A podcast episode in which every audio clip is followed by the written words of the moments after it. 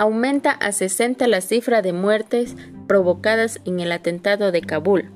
Este jueves, más de 60 personas fallecieron y 140 resultaron heridas, tras el doble atentado ocurrido en las cercanías del aeropuerto de Kabul, informaron fuentes oficiales. Las víctimas por el doble atentado ocurrido esta tarde en el aeropuerto continúan incrementando y fuentes oficiales aseguraron a EFE en condición de anonimato que más de 60 personas fallecieron y otras 140 resultaron heridas.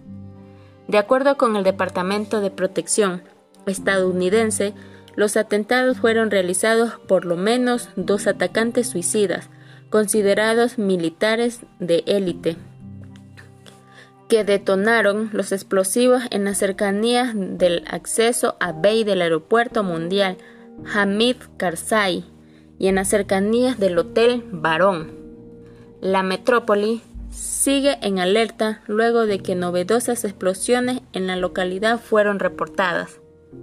En el instante de los atentados, una cantidad enorme de afganos se encontraban en los alrededores del aeropuerto tratando de huir del territorio en los vuelos de evacuación mundiales que permanecen a punto de concluir acorde al plazo acordado para la evacuación de las tropas de todo el mundo el próximo 31 de agosto.